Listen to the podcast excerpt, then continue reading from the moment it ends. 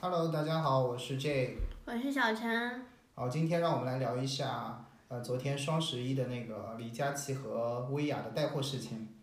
嗯，双昨天就竟然那么早就开始了双十一的促销活动，让我很震惊。昨天看朋友圈刷屏，就很多很多人在那边说李佳琦的那个直播，然后我就在想，为什么那么多人同时说李佳琦的直播呢？原来就是这次双十一的第一场直播，李佳琦和薇娅就是昨天从晚上七点一直到凌晨一点半，然后还有的人到两点都没有天睡。哪！然后它是这个样子的，七点开始，然后他先介绍所有产品。嗯，就是一个大型的脱口秀，然后就是下面可有有有那个互动嘛，知道你们来买买买。然后送礼物啊什么的。嗯，然后呢，所有链接它到零点准时放出来，但是也不是就一下子放出来，它是一个个放出来。嗯也就是说，你如果想买一个日用品，因为一般性的话，日用品的价格会就是价格优势会比较大，嗯然后那些化妆品呢，可能只是送一些小小赠品。哦，然后价格优势大的呢，它会放在后面把链接放出来。嗯，也就是说，如果你想买包餐巾纸或者买包呃润肤露，嗯你可能要等到将近一点钟的时候你才能买得到。 时间成本。对，也就是说，你可能一个晚上下班回来，你就一直在那边听李佳琦或者薇娅做介绍产品。对，做脱口秀，然后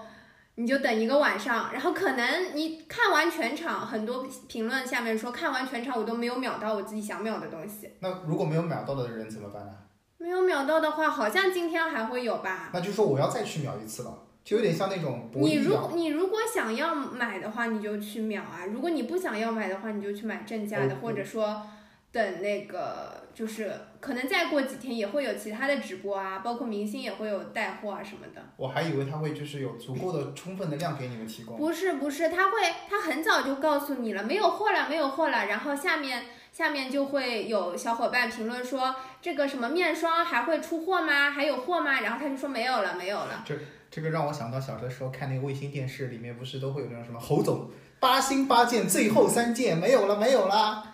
对只啊能卖三件这种。对，就就是这个样子的。他就是他好像只回答两类问题，一个就是说，呃，比如说这个面霜，这个对我初老有没有抗初老有没有作用啊之类的问题，嗯或者就是还有没有货。但是如果你问他有没有货，他肯定会告诉你没有货了。嗯，其实我觉得它就是一个相当于是一个广告，更多的是一个广告推广而已。有点，因为昨天我看个数据嘛，说这次观看那个李佳琦的视频有一点六亿人次，然后就观加上看薇娅的话，有三亿亿人，对对对，嗯也就但是是说三分之一的中国人在看直没有没有，播。它是人次嘛，那可以进来进去。比如说，我先看李佳琦出，再出来，然后再去看薇娅，再出来，然后这样进来进去就可以算很多的人次。啊，这样子不是说单纯的人数嗯不说有是，三它亿是人人次，就是你进来进去，或者说你网络不好跳出来了又进去了，你也算是两次了，啊，一这进个一出样就子两次了。嗯，就还是真的很疯狂。然后我也就是去问了一下几个我的朋友什么的，然嗯后他们真的就是有人看到半夜一点嗯半。然后明明早上第二天要看医生，但是他还是坚持到一点半买完东西。嗯，其实我就很好奇，就是对于李佳琦还有薇娅这样的营销大师，你是怎么看的？营销大师，你是说他们的营销方法还是？是全方面的，就是他们的营销方法也好，他们现在在社会上的地位也好，他们对于消费的促进力也好，你是怎么看的呢？他们对于消费肯定是有促进力的，不然的话，他们这么多直播主，他们也不会成为那个头部的这样子的 KOL，也对吧也是因为这这也是有点就是八二法则嘛，百分之二十的人掌握百分之八十的资源以上。而且他们就是看过，我看过李佳琦，就是当时李佳琦很红的时候，我就心里在想，这就是一个直播卖货的，为什么那么多人就是把他看的好像地位还蛮高的？嗯但是后来就是仔细去看过一下，就是你想想看，一个男青年，嗯然后不停的要擦几百支的口红，嗯，这个就是嘴唇的皮肤已经嗯干裂了，然后在那边嘶哑着帮他的那个广告商或者厂商去去带货，然后像包括昨天他从七点钟要直播到晚上一点钟，嗯，然后还在快一点钟的时候拿出了一面大锣，说：“哎，你们给我醒过来！嗯如果醒不过来的话，人就去给我叫外卖。”就是这种敬业程度吧，我我没有看过薇娅的，嗯，但是我觉得李佳琦这样子敬业程度和他现在能赚到的嗯地位，地位跟他他的钱或者说他的社会地位，我觉得还是有关联的吧，所以就是成也不是成正比的关系，不是说他什么都没有做，嗯或者说他只是轻描轻描淡写的说几句话，就为他赢得了现在的流量。还就是没有人能够随随便便的成功，对，可以这么说，而且。而且他的确是相比较一些其他的直播带货的，他能把产品讲的就是清晰一点，然后他也会有条理一点。嗯，其实我觉得就是像李佳琦也好，薇娅也好，他们有点像我们就是娱乐环环节中的其他的那些明星，比如说像马东、像李诞、啊，像罗振宇、罗永浩，嗯，包括像高晓松，其实他们都属于一种比较厉害的那种，呃，营销大师。他们能够在自己的领域把自己所要推广的服务和产品推广出去，其实还是蛮厉害的。我觉得就是，如果说我觉得薇娅和李佳琦的话，其实本身更加是一个消费主义的工具人的性质，嗯，就是他是借了消费主义这个浪潮，因为嗯他们没有自己本身提出过消费主义。那马东他们也是娱乐主义啊。但是马东我马东高晓松，我觉得他们是自己在输出自己的价值观。我觉得他们的价值观其实就是一种娱乐至死嘛，马东也好，李诞也好，就是一种娱乐至死的一种文化，文化的一种对现代娱乐文化的一种推广。对，但是他们他们算是这样子的一个促进方吧，他们这就是他们提出了所谓的，或者说他们抓到了这个现在当前社会对这个娱乐产业的嗯需求性，其实然我后想他说到，们我想抓到了，所以他们进去进行推广。但是李佳琦，我觉得就只是就是借着这个浪而已。其实我觉得他们两个，就是不管是李佳琦也好，还是说马东、呃高晓松、李诞也好，他们都是都是符合了当当前人们的需求，因为那现是在社会中工作压力大，然后嗯工作环境也不是很好，所以大家都会有一种很大的生活压力，对需要一个地方去发泄。一对个就是消费，通过消费来发泄自己的不爽或者不满，社畜生活的不满；一个就是看娱乐节目，看脱口秀，看奇葩说，然后让自己的不开心的心情给疏解化。其实他们已经满足了人的需求，社会上的一种心理需求。对，所哎没以从错那个消费主义也好，还是从娱乐至死也好，这两个背后都是来自于现代社会中人的压力、就现代人社的会，需求。现代社会太快速了。对对对。但是就是快速的同时，很多人就其实也没有时间去思考，嗯没有时间去思考自己想要什么，就是没有时间去停下来自省一下也好，或者说呃沉淀一下也好，嗯所以说他们需要这个比较快的消费方式嘛，就是我倒觉得像其实像消费主义也好，娱乐主义也好，也是提供了现代社会不多的一种人文主义关怀。为什么是人文主义关怀？就是至少你你比如说你在刷李佳琦的直播的时候，你至少觉得有一个人在 care 你，在在关注你，快点买它，买口红也好，买怎么样也好，可就是相你当于在是一个花陪伴你。钱啊，花钱是你要获得这个人文主义关怀的代价，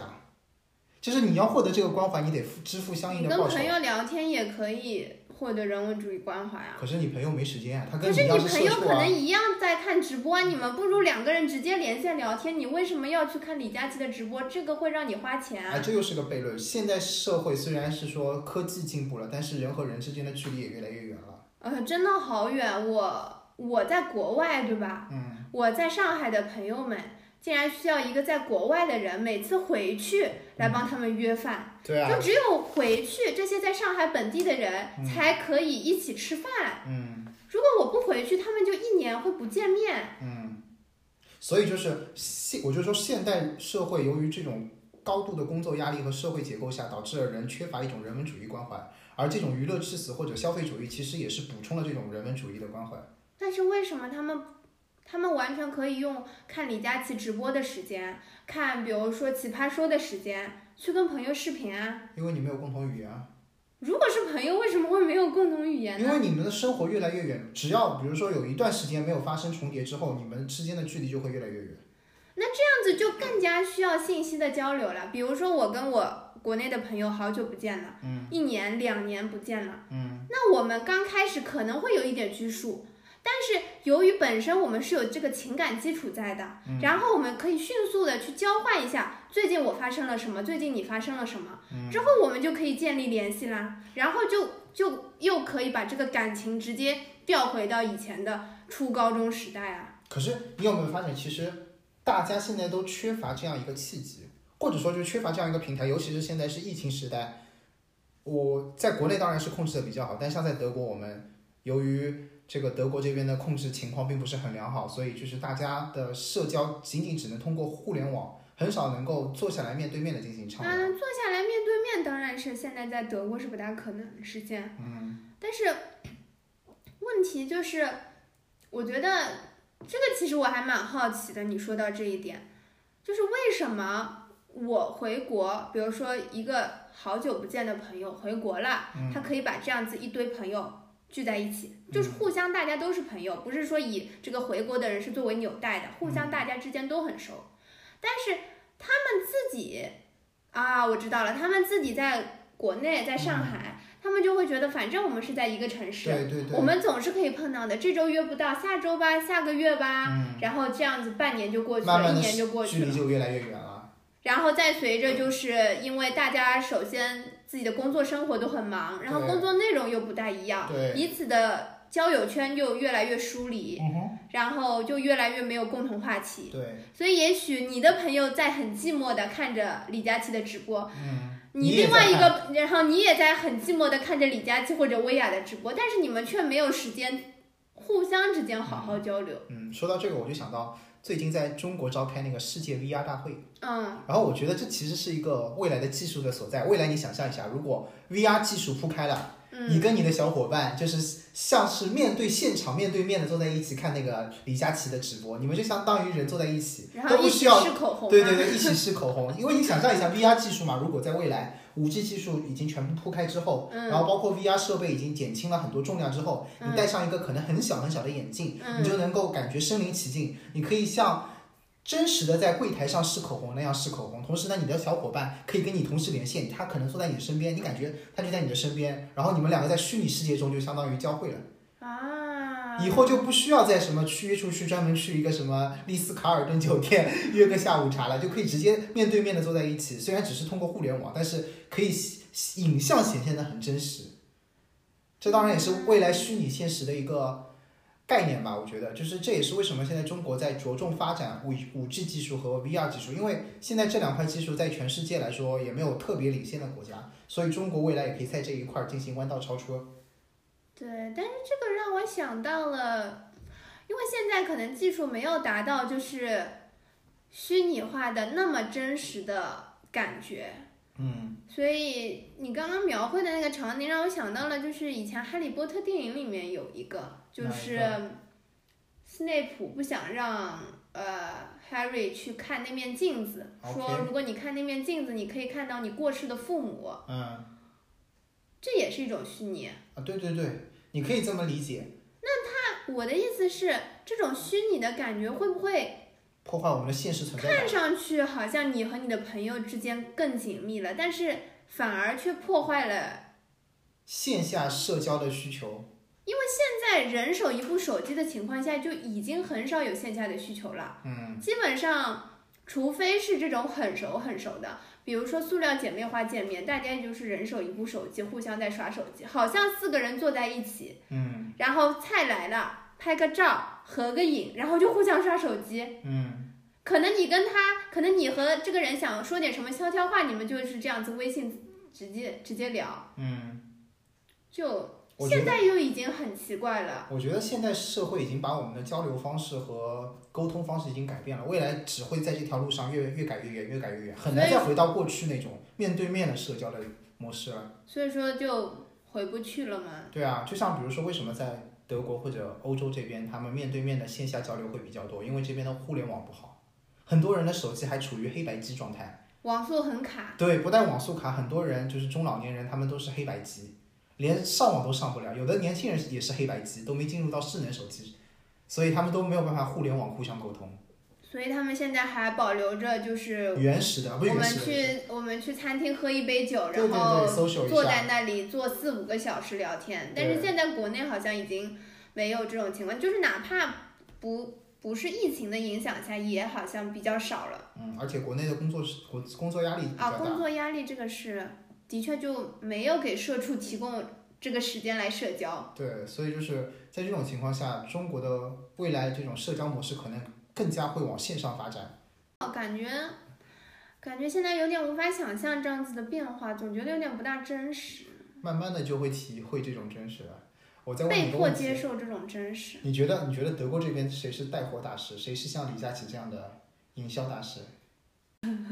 我我觉得这个这个，我个人觉得答案是那个默克尔，默克尔默带克什尔和么？他的小伙伴们带什么？带餐巾纸啊！你每次去超市，今天看我今天去超市，所有的卫生纸全都清空了。他只要每一次默克尔和他的小伙伴说要闭城或者关城，有一旦有这种消息风吹草动，立刻所有的厕纸就全都会被抢购一空，所以现在厕纸又没有了吗？完全没有了。那我们家的不够 了，我们要去囤货了，好吗？嗯，对对啊，下次再去别的超市看看吧。反正又一波囤厕纸潮来了。对啊，德国的那囤为积，什么要囤厕纸呢？我猜是可能跟德国的家庭结构有关吧，因为很多德国家庭有很多小孩儿。